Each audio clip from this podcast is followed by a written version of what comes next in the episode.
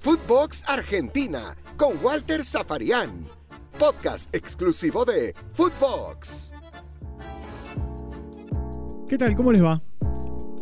Los estoy saludando, estoy abriendo un nuevo episodio, un nuevo capítulo, el número 14, aquí en Footbox Argentina. Y por supuesto, lo primero que quiero hacer es agradecerle a cada uno de ustedes que del otro lado se suscriben y son parte y día a día van eh, escuchando los podcasts exclusivos de, de Footbox. En este tramo, en este capítulo, en este episodio, el eh, tema será Sebastián Villa. Villa el fin de semana dejó la Argentina y se fue a Colombia. Hay, primero, antes de analizar qué hace en Colombia, hay que hacer un pequeño repaso. Él es jugador de Boca, tiene un contrato vigente. Mm, a Boca le llegó un ofrecimiento en su momento del fútbol brasileño, Boca lo desestimó. Villa siguió jugando y de buena manera. Y en este último tiempo, el representante o el grupo de representantes que maneja los destinos económicos y futbolísticos del futbolista, acercaron a Boca una oferta formal del Brujas de Bélgica. Por supuesto, la oferta a Boca no lo satisfizo, no colmaba las expectativas del presidente Jorge Amoramial, del vicepresidente Juan Román Riquelme y de ese consejo de fútbol que integran tres campeones eh, en la historia de Boca: Jorge Bermúdez, Raúl Cassini y Marcelo Delgado. Esa cifra que ofrecía el equipo belga era de 7 millones. Boca dice que no es suficiente, que quiere más. El futbolista se declaró en rebeldía. Un día se fue del entrenamiento tras trabajar con el equipo y se llevó todas sus cosas y se despidió de sus compañeros. Estuvo unos días en Buenos Aires sin ir a entrenar con el equipo hasta que se subió a un avión y se fue a Colombia y por estas horas está en Ibagué. Recordemos, él jugó en Tolima, fue campeón con Tolima, pateó el penal que le dio el título a Tolima y al día siguiente Boca lo compró. Desde lo futbolístico, Villa ha sido un jugador importante eh, para Alfaro en un momento y para Russo en este último tiempo. Ha sido un jugador importante para Boca. Eh, ahora, también en el medio ha tenido que superar y sigue todavía con algunos inconvenientes y algunos delicados. Villa fue denunciado por su expareja por violencia de género.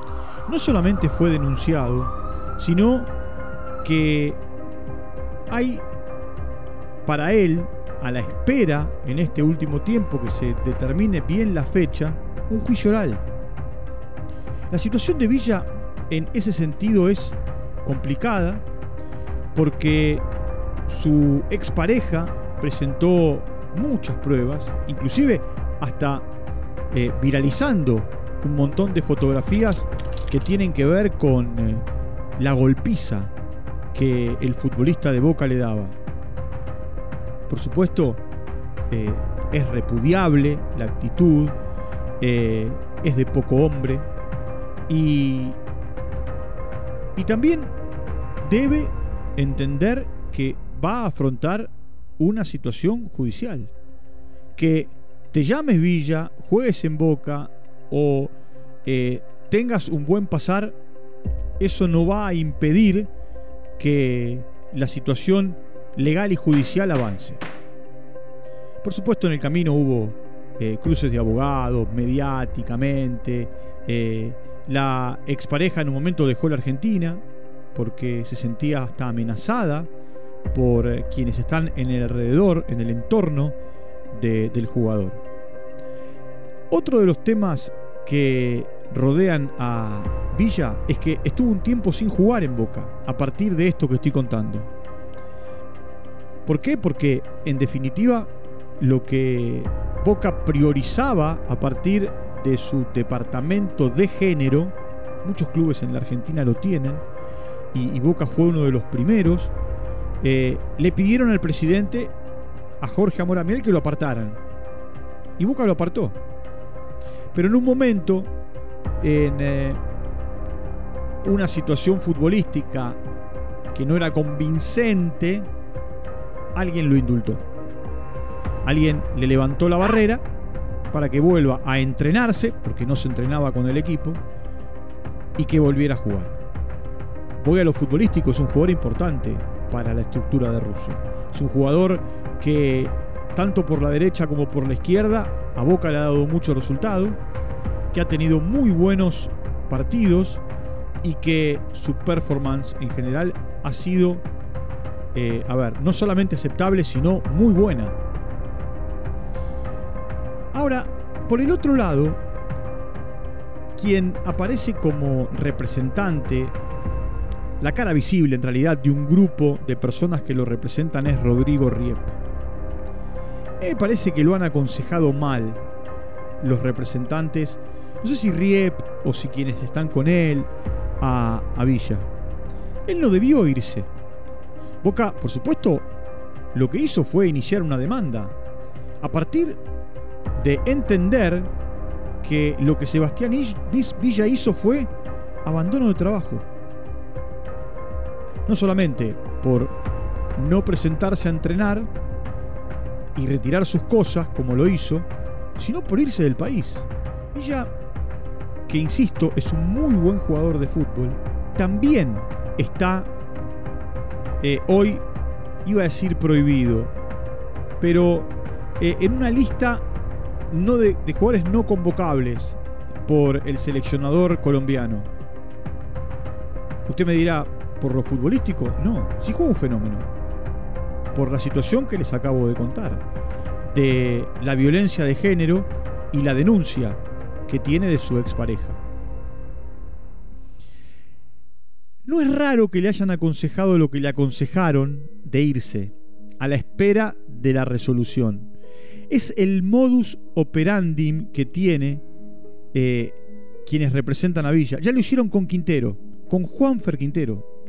Quintero un día jugó para River, al día siguiente agarró sus cosas y dijo, me voy.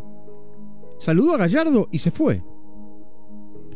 Y cuando ni siquiera estaba el tema hablado para que vaya a China y apenas todo estaba en pañales, él se instaló en Miami como si estuviese de vacaciones.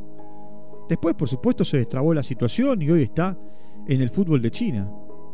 Pero da la sensación que esa es la manera que tiene de presionar a los clubes el grupo que representa a, estos jugadores. Que representa a Riep, a, perdón, a eh, Quintero, que representa a Villa, es Rodrigo Riep, por eso es el nombre de Riep, y que también tiene a Carrascal hoy jugando en la primera de River. Villa debe entender que tiene que volver a la Argentina. Es cierto que el libro de pases en eh, Europa, en la Jupiler Lipro,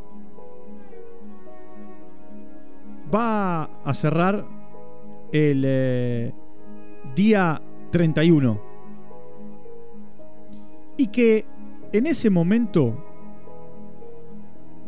si no lo venden, Villa, con un contrato vigente, no podrá jugar en ningún lado. Tiene que volver a Boca.